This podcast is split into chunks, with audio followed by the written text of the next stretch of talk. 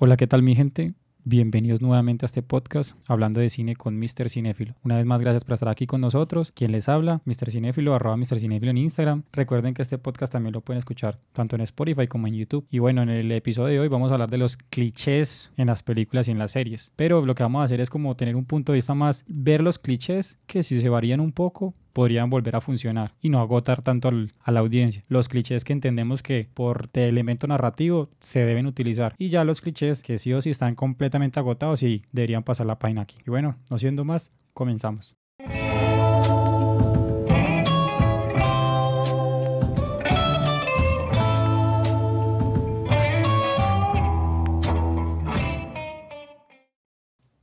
Bueno, mi gente, una vez más estoy aquí con mi queridísimo amigo Alex, arroba AlexBL97 en YouTube y en Instagram, ya saben, no olviden apoyar, que siempre me lo recuerda. aloha, es que ese es mi pago. Eh, si toca pagar la punta de policía porque no hay con qué más. Mijo, bienvenido, cuénteme cómo se ha sentido. Eh, muchas gracias de nuevo, Mr. Cinéfilo, por haberme escogido a mí, ya que no cobra como los demás. Fue el único que aceptó la invitación. Y pues no, la verdad mm, es muy entretenido eh, hacer este tipo de podcast y hablar pues de cine y saber que hay gente que en serio le gusta y pues que ya hemos hecho varios capítulos, entonces es interesante, es curioso eh, todo lo que se puede llegar. Bacano que, que lo veamos de la misma manera, que sea tan gratificante ver que, que más de, o sea, no solamente la gente que lo conoce a uno, pues como en la vida real, está escuchando este podcast, sino también muchas otras personas. Una gente que ya nos seguía en Instagram y otra gente que nos ha descubierto a raíz del podcast. Es muy bueno ver cómo, cómo comparten ciertas ideas o cómo, digamos, contradicen ciertos puntos de vista, pero de una manera constructiva. Entonces es muy bacano porque uno va conociendo muchas cosas y se da cuenta, pues, que uno puede llegar a, a tanta gente a través, de, a través de estos micrófonos. Y bueno, no, va a entrar un poco en el contexto de lo que vamos a hablar el día de hoy, antes pues ya de como de hablar de lo que venimos a, hablar el día de hoy, yo quería aclarar un, un término, bueno, un concepto con el que me encontré en Instagram, pues en las preguntas que estuvimos realizando eh, en la página. Y el término es Deus ex machina. ¿Esto qué es? Pues esto lo voy a aclarar un poco, pero pues como a que los que no lo tienen muy familiarizado, pues vayan conociéndolo, porque muy probablemente puede que lo mencionemos más adelante. Y este término hace referencia a esas cosas que se meten en la trama de una película, de una serie, para rescatar sin lógica alguna las cosas. Muchas veces lo hacen es para poder continuar la historia o simplemente para salvar al protagonista o, o, para mantener como los elementos como ya sea por estética o por comercialidad o por lo que sea. Lo hacen para mantener eso dentro de ya sea la película o la serie, pero con la particularidad de que no sigue la lógica normal de, de esta producción. O sea, esto va muy de la mano con la verosimilitud, o sea, que sea dentro, de uno sabe que los universos a veces no, pues en la vida real no existirían, pero uno conoce muchas cosas que dentro de este universo tendrían sentido. Entonces pongo un ejemplo. Uno sabe que las naves espaciales pues no existen, pero si uno está viéndose Star Wars y ve que aparece una nave espacial, uno dentro del universo de Star Wars entiende que es, pues, es verídico que aparezca una nave de estas. Entonces muchas veces este concepto Deus Ex Machina se refiere a esas cosas que pasan en algunas series o películas que no, uno a veces no entiende por qué pasan, porque no lo han venido como haciéndole un preámbulo o uno no, no entiende, o sea, no tiene como sentido que pase dentro de estas historias. Como un ejemplo particular que ella utilizado, de pronto la gente que está viendo Game of Thrones diría que esto podría pasar, pero no. Si uno pone a ver todas las veces que han utilizado ciertos recursos para alargar la historia o para darle más o más conflictos, se dan cuenta que en temporadas anteriores han mencionado que esto podría ser posible. En cambio hay películas que, que esto es todo lo contrario. Entonces ya habiendo entrado con un poco como en ese término, aclarado ya el concepto, pues ya arrancamos en forma el episodio de hoy, que son los clichés más repetitivos en las películas y en las series. Y bueno, no, yo voy a dejar a mi amigo Alex a que me cuente los clichés más repetitivos o, los que más, sobre todo primero hablemos de los que más ya lo tiene uno cansado de que siempre es lo mismo en todas las películas. Como que dice, no, ya, ya está como muy agotado este recurso, ya cambien, cambien. Pues no sé, la verdad. A ver, el que uno más ve es o por lo menos a mí me pasa mucho y por eso me sorprende demasiado eh, cuando pasan las películas que uno a la mitad de la película ya sabe qué va a pasar. Eso yo lo, de, o sea, me quita la película totalmente. Entonces, digamos que, que bueno, que empieza todo, que empieza la película todo chido y, y secuestran a la damisela o algo así Y entonces va el héroe, lo hieren, está a punto de morir, empieza a ver todos sus recuerdos y entonces eso le da poder, empieza a sonar la canción del opening eh, y uno sabe que ya y al final todo termina de todo termina bien. Exacto. Entonces, cuando hay veces que, que digamos, eh, siguen ese tipo, pues digamos ese orden, pero pasan cosas que uno no se espera. Por ejemplo, eh, en el juego de, de Batman Arkham Knight hay una parte donde le disparan a, a la hija de Gordon, a Bárbara. Y esa yo no, o sea, yo quedé como, nah, eso no está pasando. entonces es súper que, que... Es algo inesperado. Exacto, entonces, por eso es que las cosas clichés... hay, hay gente que, exacto, hay gente que utiliza ciertos clichés muchas veces para distraernos de lo que puede llegar a pasar, porque saben que hay gente que como pasa ciertas cosas en particular, dice, no, ya sé que va a pasar esto y esto y esto y esto. Y a la final aprovecharon de que nosotros nos confiamos por esos clichés y cambian totalmente la historia. En esos puntos uno entiende, o sea, eso es lo que yo me refería como a, realizar clichés, pero con cierta variación para que tenga, para que tenga impacto en la audiencia. O hay muchas veces que uno entiende que los clichés, o sea, por elemento narrativo se tienen que hacer, pero con cierta variación un poquito. Es que a veces son demasiado repetitivos. Pero, por ejemplo, y hay cosas que la gente, ah, eso tan cliché. Pero si uno me pone a pensar, si esto no pasara así, eh, la película tal vez duraría 5 minutos, 10 minutos. Entonces, lo pongo, un ejemplo, no sé, la gente que se vio de pronto Avengers Infinity War, o sea, la, anterior, mucha gente decía, no, es que si Star Lord no hubiera jodido la vuelta y le hubieran podido quitar el guante a Thanos, hubieran podido solucionar todo. Pero sí, pero la película, primero, no hubiera existido Endgame. Y segundo, Infinity War hubiera durado la mitad de lo que duró.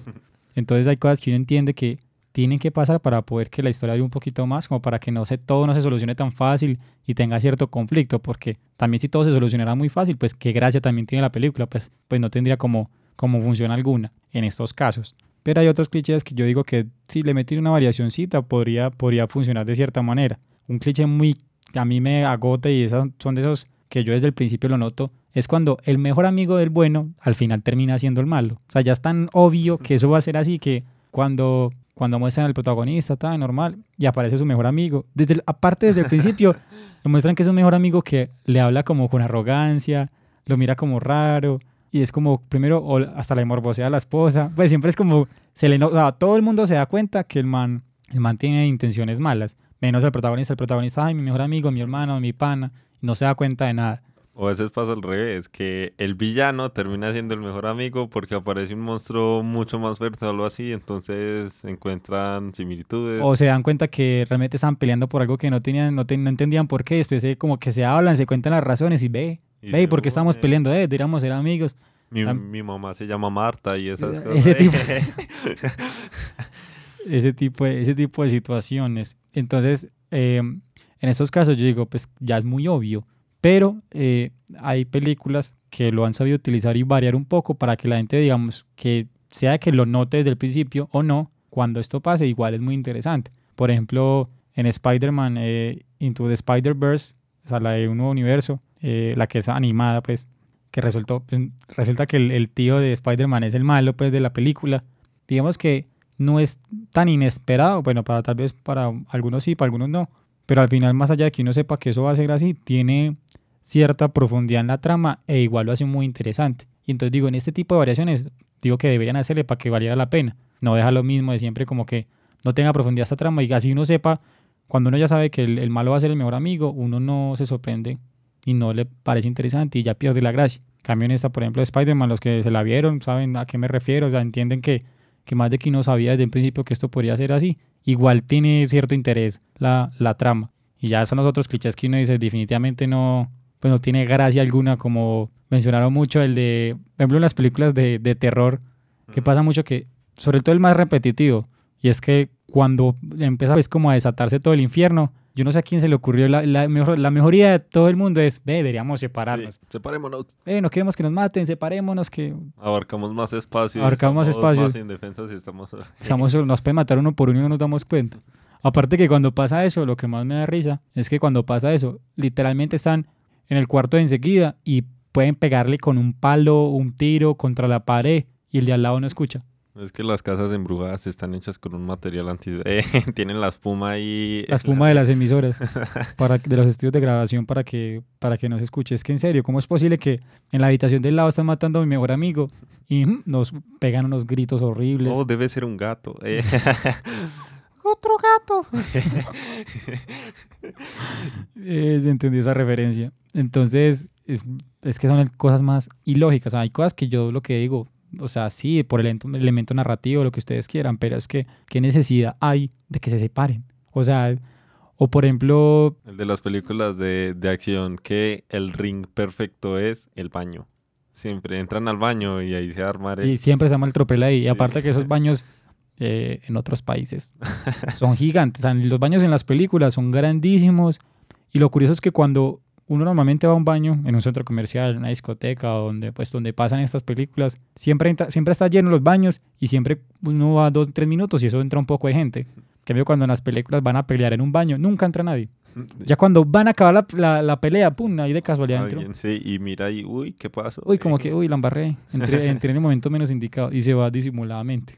Entonces son cosas muy particulares. O hablando de las películas de acción, cuando por ejemplo eh, ya el malo por fin va a matar al bueno, o sea, ya por fin le va a ganar, nunca te ha podido, llevo 10 películas detrás de ti y te va a ganar, pero antes de ganarte, va- Quiero contarte... quiero contar, contarte todo mi plan, por qué lo estoy haciendo, por qué te odio, cómo, te, cómo hice para llevarte a este momento y cómo te va a ganar en los próximos 10 minutos de la película. Mientras tanto el héroe, muy bien, cuéntame, mientras yo estoy sacando mi arma al estilo MacGyver y, sale un power-up sacado del... Eh, o llega alguien. O mientras, le, o mientras le doy tiempo a, a- a los personajes secundarios de que aparezcan y me salven, no tengan tiempo de desarmar la bomba Exacto. al otro lado de la pantalla y al otro lado de la ciudad.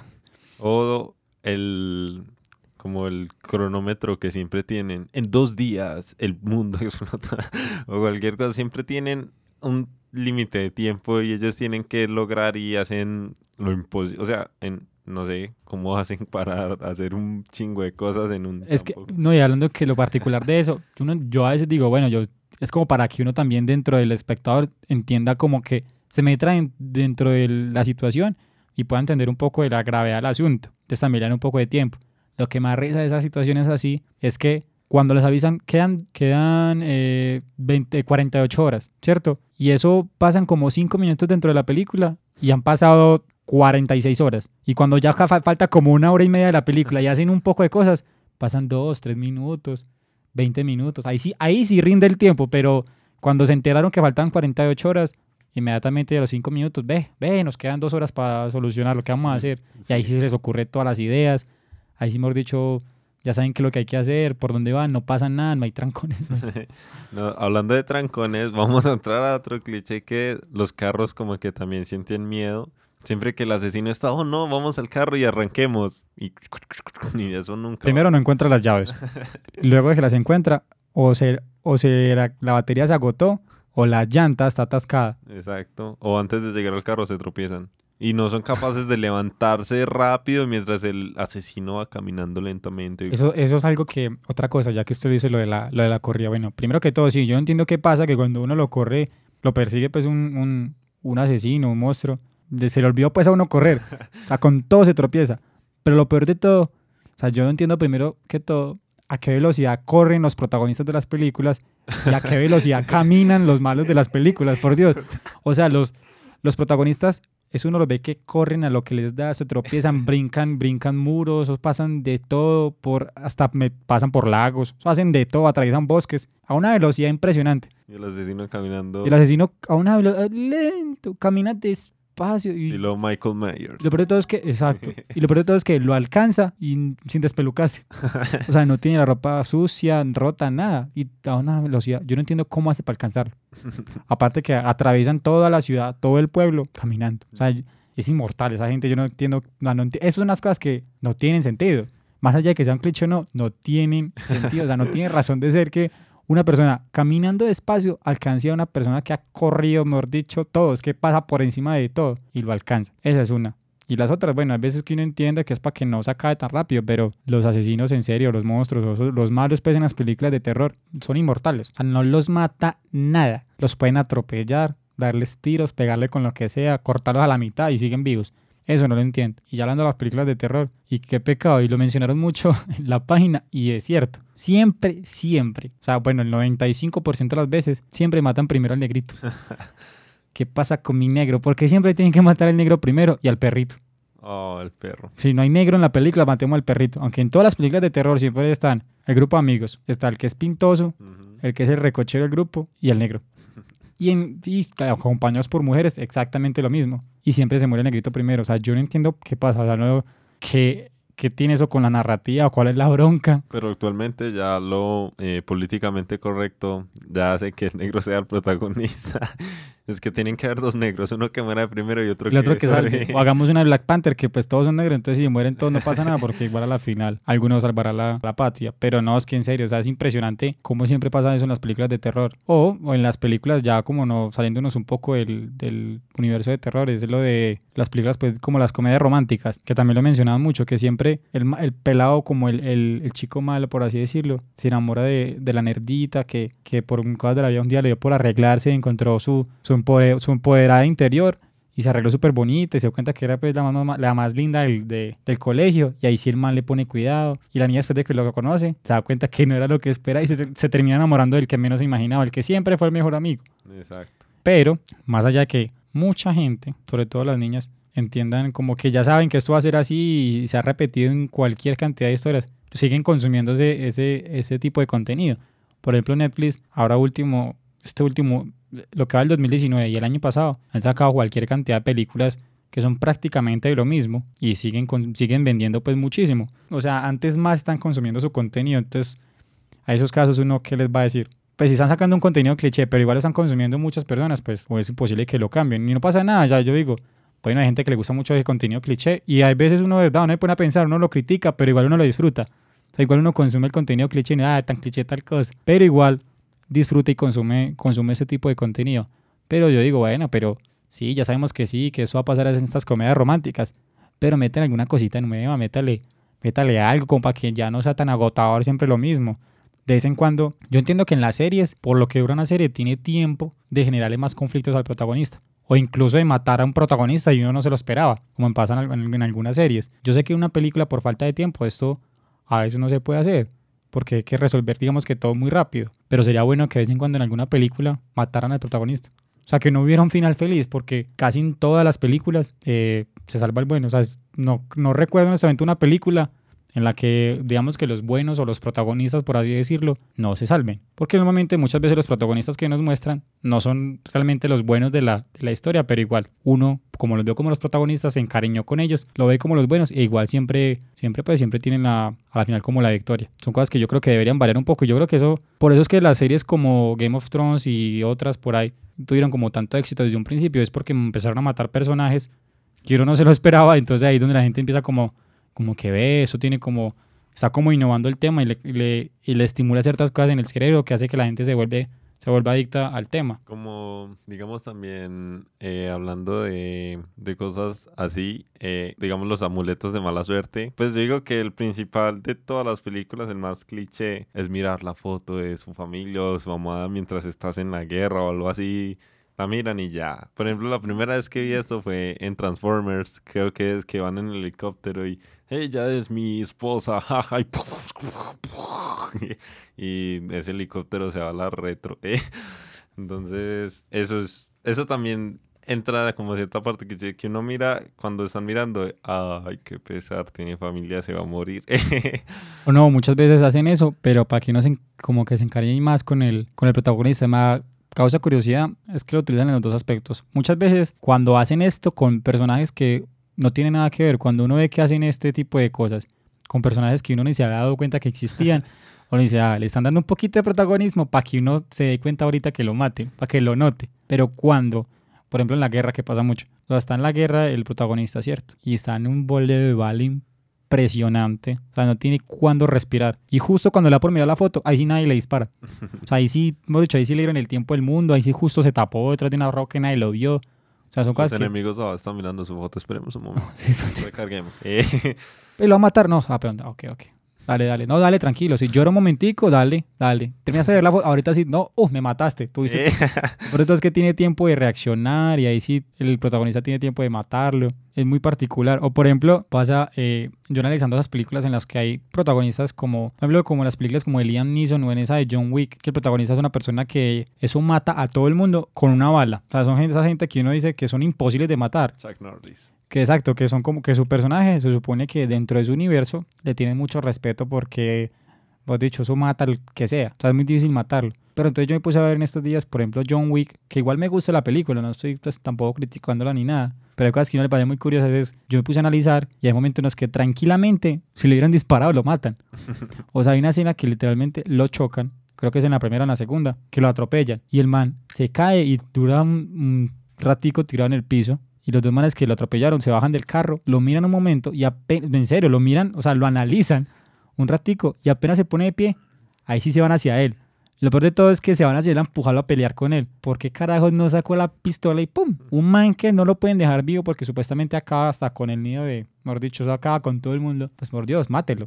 ¿Cierto? Pero ahí es donde yo entro a lo que decía ahorita, y es que hay cosas que si pasaran como tendría más sentido, o sea, como en este caso le hubieran pegado un tiro ahí, pues la película hubiera durado cinco minutos, entonces no tiene gracia. Entonces ahí es cuando uno dice, bueno, sí, es cierto, lo perdono, pero lo perdono.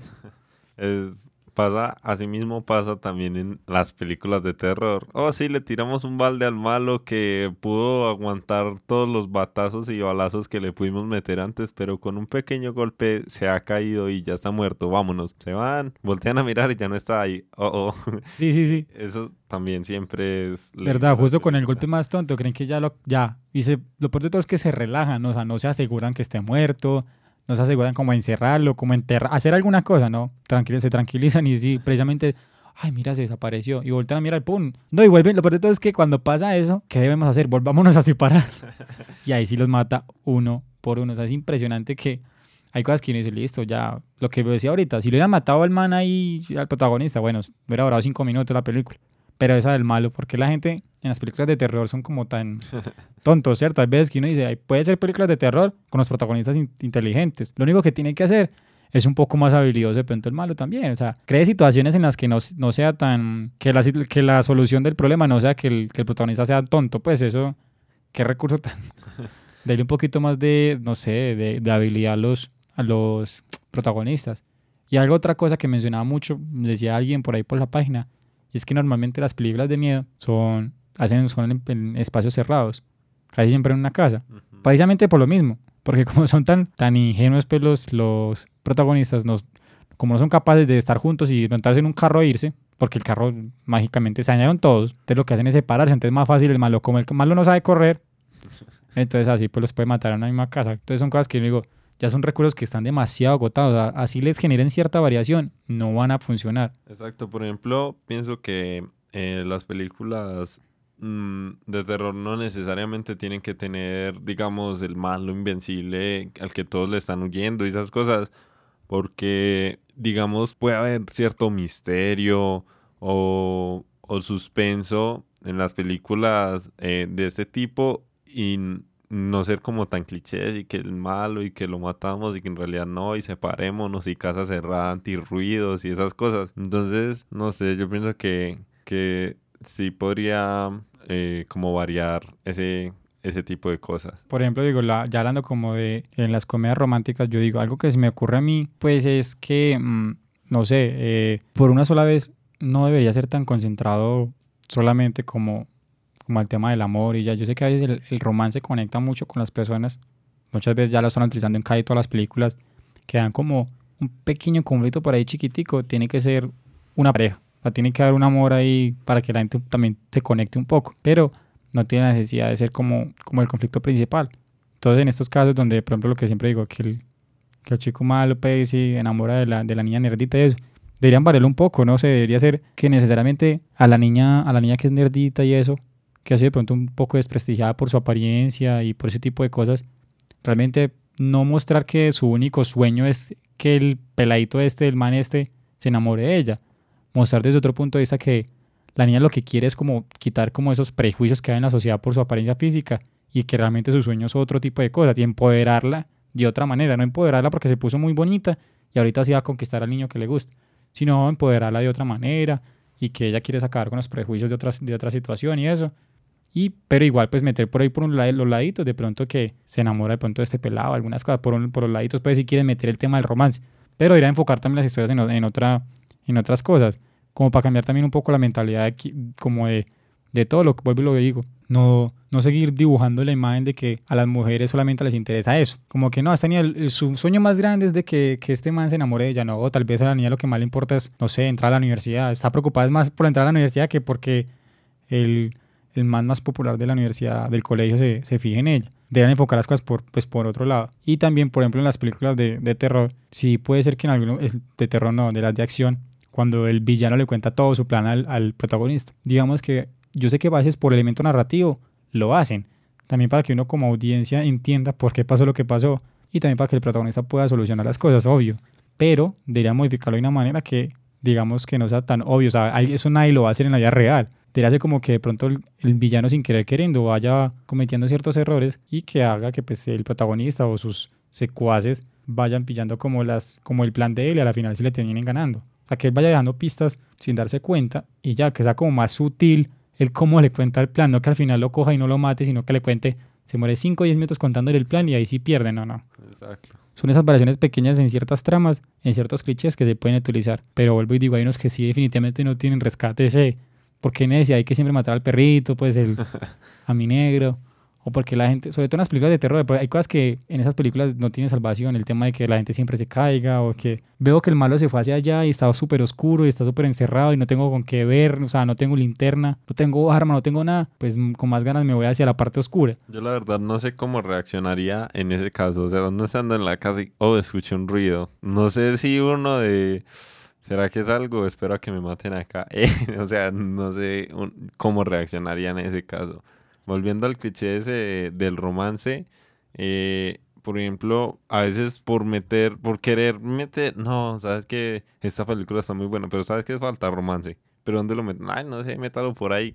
Y eso es lo que yo pienso que pasó en Aquaman. No sé eh, qué opine, pero eh, el romance que le metieron en Aquaman fue, muy forzado. Demasiado.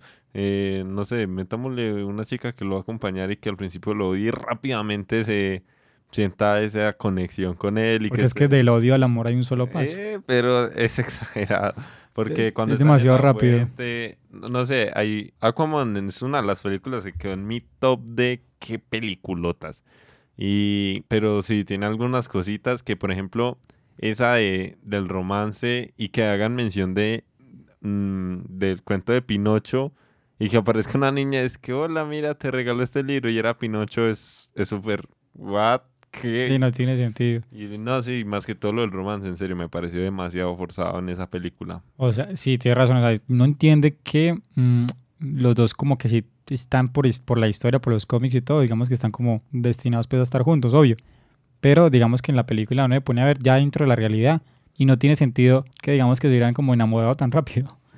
O sea, que deberían haber pasado un poquito más de cosas, o por lo menos haber esperado como, sí, yo sé que le intentaron como a la entrada para que en la siguiente película sí sean como ya pareja, pero sí, yo también lo, sentí como muy, como muy forzado, como que sí o sí esos dos tienen que estar juntos, entonces de alguna manera metámosle, metámosle pues como el, como el ahí, como el amor ahí de la nada, que le da de momento a otro y lo empieza a ver como lindo. Que son novios, a ver, cojan. Entonces, pues entonces, eh, programación para adultos. Entonces, eso pasa mucho. Pero bueno, digamos que eso de, de, que de pronto al principio la mujer lo odie y lo vea como tan boste, man, así que. Y después lo empieza a ver como lindo y tal, y como interesante.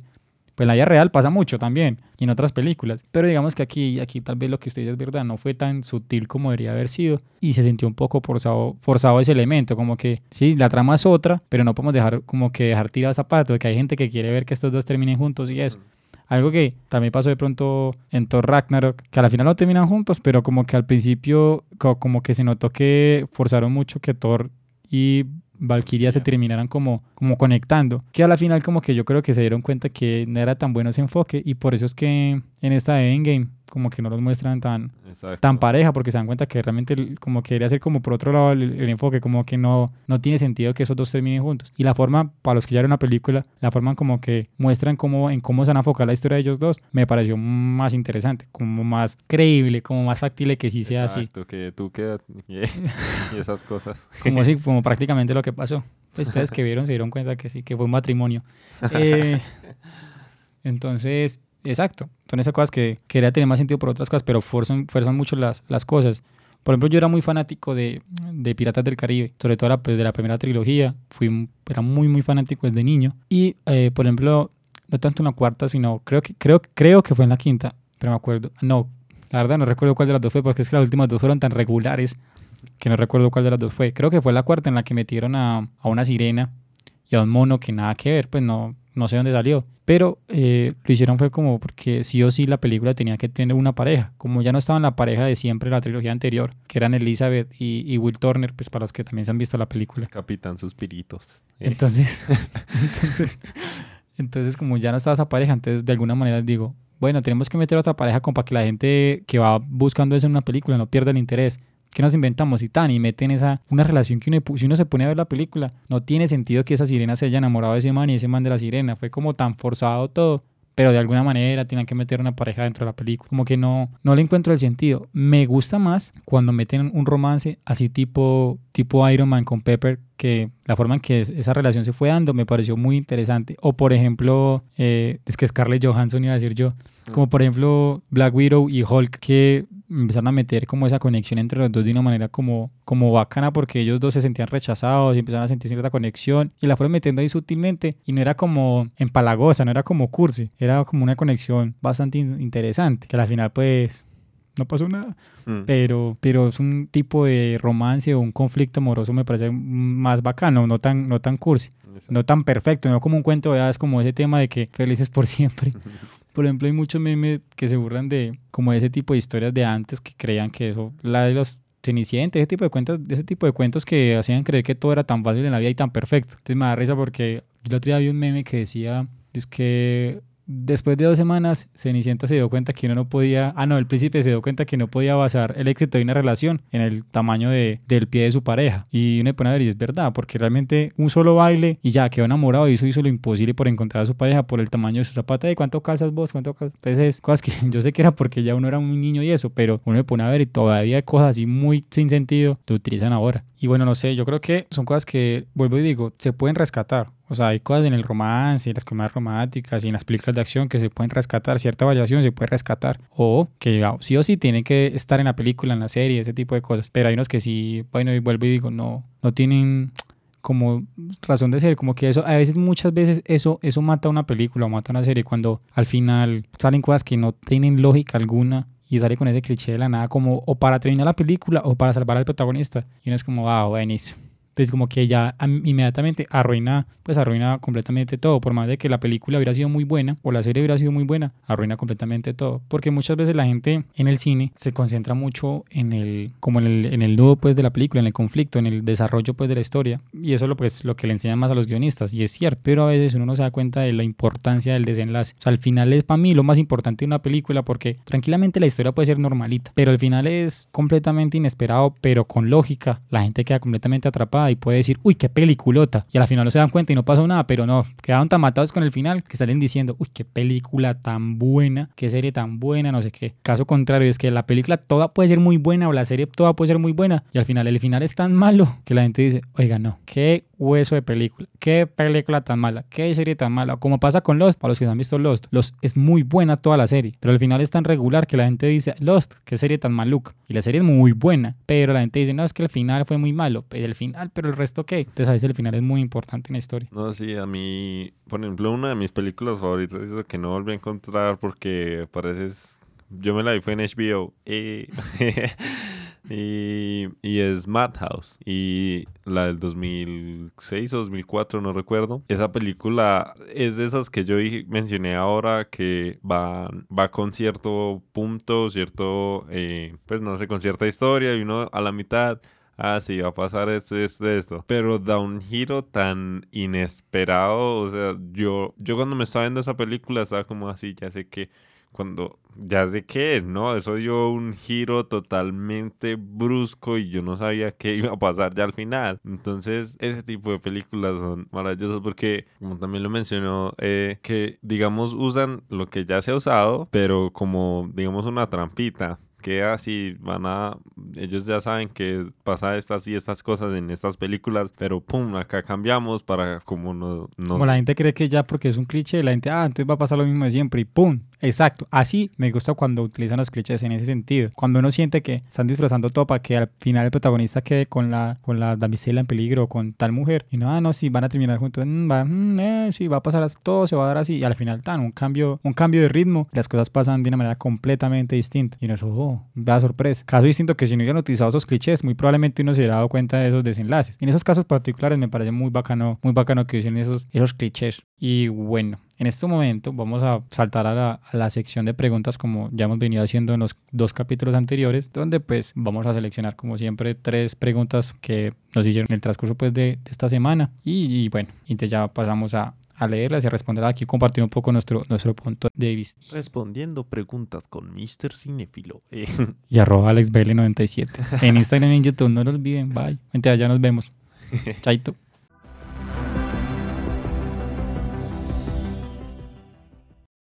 Hay un universo donde yo soy el anfitrión de este programa. no sé cuál es, pero... Hay de 14 eh. De 14 millones, no, mentiras. Algún día. Yo creo que eso es lo que le hace falta a este programa. que usted sea el anfitrión y yo me salga prácticamente. Yo creo que ahí sí los escucharían, porque solamente nos escuchan tres personas. Usted, mi mamá y yo. Y eso que yo ya tengo Spotify, entonces ya lo escuchen ambas. Ah, bueno, entonces, ah, ok, o sea que los tres oyentes en YouTube. Preguntas con Mr. Cinéfilo y Alex BL. 97. Muy bien. No lo olvide que la gente no lo encuentra y después dice que nadie lo sigue, que es porque no lo encontraron. Y después me renuncia y a quién traigo. Me toca empezar a hacer voces. y no me da, no me da, se me acaba el aire. Disfrazada mitad de mujer y mitad así. ¿Quién es? Soy yo. ¿Qué vienes a buscar? lo bueno es que la gente me puede ver, ¿no? ¿Para qué, qué necesidad hay de maquillarme si la gente no me ve? Yo me, yo me maquillaría para creérmela yo mismo. Bueno, eh, vamos con esa pregunta. Esta es de arroba Dani, raya piso leal 16. Y dice, siempre atacan al protagonista uno por uno, nunca todos a la vez, porque si no el protagonista corre el riesgo de perder. Y sí, si uno se pone a ver muchas veces, pues yo se los, yo se los eh, como que recomiendo. Pónganse a analizar una película que de pronto ya se hayan visto y como que no tengan necesidad de ver como ya la trama y vean alguna, alguna escena de pelea y cuando esté el protagonista peleando con mucha gente, ustedes se dan cuenta que las personas que están alrededor, los que ya se tiraron al piso, los que ya cayeron, se siguen moviendo como, como en la nada, como que empiezan a, a tirarle puños al aire, a hacer cosas que no tienen sentido, simplemente como uno no se está fijando en eso, uno no se percata y simplemente ve movimiento y uno cree que está peleando contra todo el mundo. O nunca le dan con, con los tiros, empiezan a disparar, pero a cualquier lado menos al protagonista. A cualquier lado menos al protagonista. Entonces, esto también va muy de la mano con lo que yo dije ahorita, que por ejemplo a John Wick tienen espacio para pegarle y no le disparan, pero bueno, en esos casos uno entiende que lo matan, pero hay escenas que sería bueno que sí, que lo agarren a golpes entre todos. O si no, si uno como director o como guionista no quiere que esto, como que no se dé la oportunidad de que, le, de que lo puedan agarrar entre varios, pues entonces no ponga en la historia una situación en la que él se encuentre contra 20 malos, no, póngalo contra dos. Y que los dos le peguen al mismo tiempo de verdad, no que lo esperen y lo esperen y lo esperen. Bueno, acá arroba Ángel Tayoli dice que la muchacha humilde que comienza como sirvienta de X lugar y termina siendo la dueña. Eso, digamos, pasa mucho en, en las novelas. Pura novela mexicana y colombiana. O digamos si lo pasamos a, a, otro tipo de películas, por ejemplo, en las medievales o en esas cosas que digamos si empieza siendo eh, cualquier niña ahí y resulta que ella era la princesa perdida de yo no sé quién que la habían mandado a matar para que... La heredera al trono. Exacto. Por ejemplo, hay una película que no recuerdo muy bien si, si ahí aplica lo de la princesa, pero es, es con Jackie Chan y este mencito de Super Escuela de Héroes que él viaja al pasado y Jackie Chan es un borracho. Está Jet Li que... No me la he visto. Es, es muy buena. Que la película se trata sobre la leyenda del rey mono que viene siendo como Goku por así decirlo. Que es Goku el, la leyenda esa del monito de la nueva voladora y el báculo que crecía.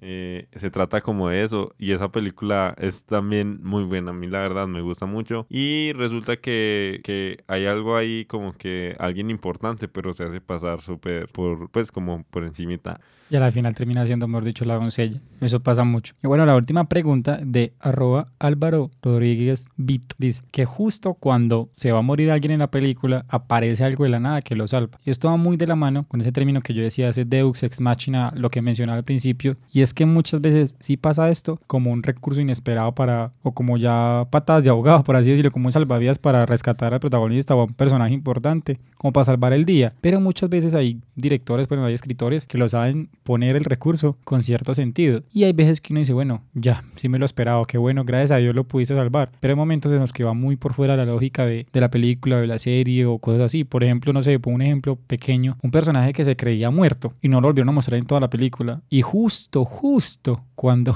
cuando el protagonista se a morir, resulta que estaba vivo y ¡pum! Justo lo salvó en ese momento. Son cosas que uno sí se emociona algunas veces y no, eh, lo salvaste, no estás muerta, qué bien, bacano, tal. Pero uno dice, es demasiado como rebuscado esa, esa cosa. Si tal vez lo hubieran mostrado que el man no estaba muerto y que el man se enteró que el protagonista estaba en peligro y se monta en una nave o se monta en un carro, o se monta en un caballo, sale corriendo hacia donde está el protagonista a intentarlo salvar, ahí sí tal vez tendría más sentido que justo aparezca cuando el man está a punto de morir. Con ese pequeño detalle que uno como que le vea más sentido a la cosa, como que tenga más razón de ser, no que salga así de la nada. Es como decir que justo cuando el malo va a matar al protagonista, ¡uy! Le dio un infarto y nunca mostraron que sufría el corazón, por ejemplo. Eso pasó en Dragon Ball Super. Otro, otra cosa que da poderes, pero hablando ya en los animes, es el opening, en serio. Siempre que el, el protagonista está muriendo, empieza a sonar la canción del opening y eso le da una fuerza increíble. A es que la música en el cine, en la televisión, lo que sea, siempre o le da poder o daña las cosas. Eso tiene cierto tema psicológico. Whiplash. Pum, pum, pum, pum.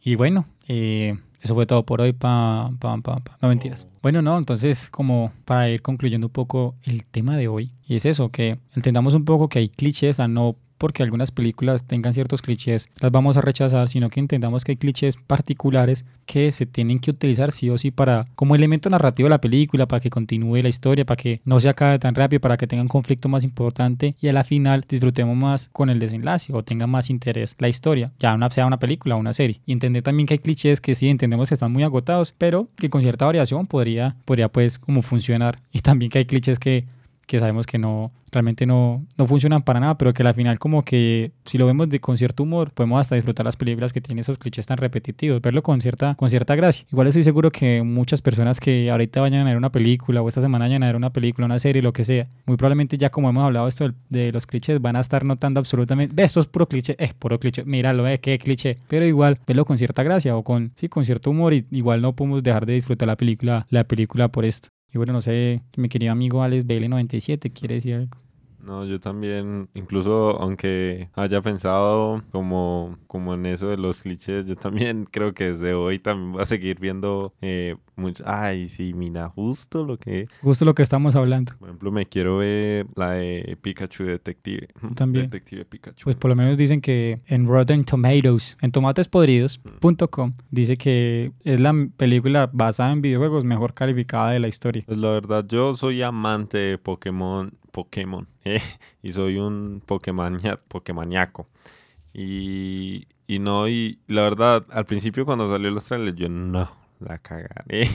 yo como que no, qué pereza, no, mi Pokémon. Y pero, pero ahora, ahora tengo ganas de verla. Es como que, o sea, hace poco que volví a ver el tráiler o sea, me dieron risa muchas partes y pues yo confío mucho en el joven Reynolds.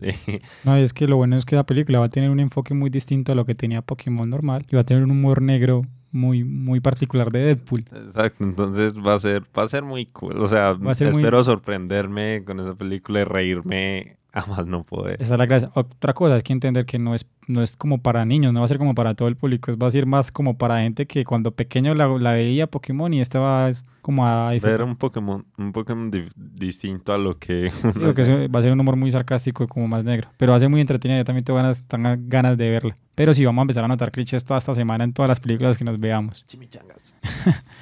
Y bueno, ya para terminar, por último, pues agradecerle una vez más a la Universidad Tecnológica de Pereira y sobre todo a la emisora Universitaria Estero por prestarnos el espacio para grabar nuestro queridísimo podcast. Y ya saben, eh, la pueden sintonizar los que están en Pereira en 88.2 FM y para quienes se encuentran fuera de la ciudad o incluso fuera del país, la pueden buscar a través de su página web universitariastereo.utp.edu.com. Y ya no es más, eh, me despido. Ya saben, mi nombre es Mr. Cinéfilo arroba Mr. Cinéfilo en Instagram, M-I-S-T-E-R Cinéfilo, la palabra completa, por favor. Agradecerles una vez más por quedarse hasta acá, hasta el final con nosotros, haber escuchado un episodio más de, este podcast. No olviden seguirnos aquí en Spotify, suscribirse en YouTube y si ya lo hacen, como ya les he dicho, les agradecemos de corazón por apoyar el proyecto. No olviden compartir a sus amigos, familiares, gente que así no conozcan a nadie. Compartan en todo lado este podcast y consideran que, que vale la pena que más gente, que más gente lo escuche y conozca esto que estamos hablando y que vamos a ir hablando en, próximos episodios. No olviden también hablarnos por interno, escribir qué les gustó de este capítulo, qué les gustaría que habláramos en próximos episodios y todo ese tipo de cosas que los vamos a estar leyendo y créanme que todos los comentarios los tendremos en cuenta. Agradecer una vez más a mi querido amigo Alex por acompañarme el día de hoy, porque me va a seguir acompañando hasta que se acabe el podcast en 10, 20 años, me va a seguir acompañando. O que consiga alguien que pague, eh, que cobre menos. es que no, yo no cobro publicidad. hasta que consiga alguien que sepa hacer el trabajo y igual no me cobre. Alex Belé 97, recuérdenlo. Y nada, mi gente, muchas gracias una vez más y nos vemos, nos vemos, no, nos escuchamos en la próxima ocasión. Que estén muy bien. Chao.